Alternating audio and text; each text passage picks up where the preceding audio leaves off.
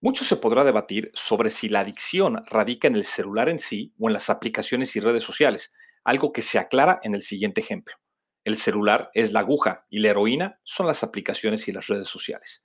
Si bien es un ejemplo extremo, no hay duda que la heroína, aplicaciones y redes sociales se pueden consumir de muchas formas, pero la más común es utilizando una aguja, o sea, el smartphone, por lo que debatir si la adicción radica en uno u otro sería similar a reflexionar sobre qué fue primero, el huevo o la gallina.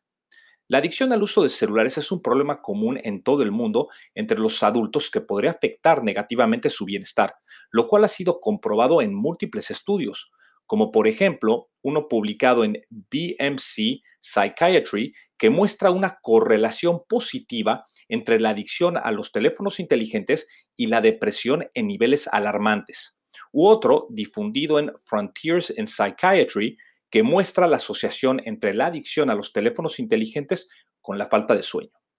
Aunque la adicción a los teléfonos inteligentes no se reconoce formalmente como un diagnóstico clínico, es un tema que está en permanente investigación, por lo que Frontiers in Psychiatry en el 2016 sugiere utilizar los criterios del DSM5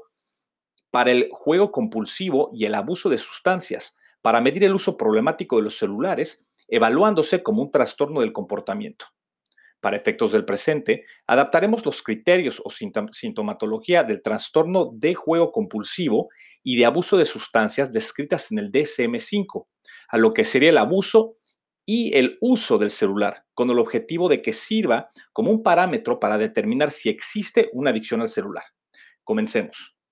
Problemas y uso consciente en situaciones peligrosas o en contextos prohibidos. Por ejemplo, uso del celular al estar conduciendo. Conflictos y enfrentamientos sociales y familiares, así como pérdida de interés en otras actividades. Comportamiento continuo a pesar de los efectos negativos y o malestar personal que causa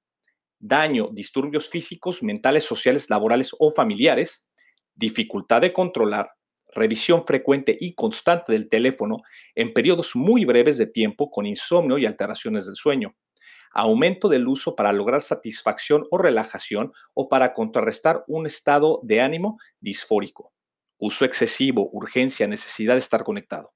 necesidad de responder de inmediato a los mensajes, prefiriendo el teléfono celular al contacto personal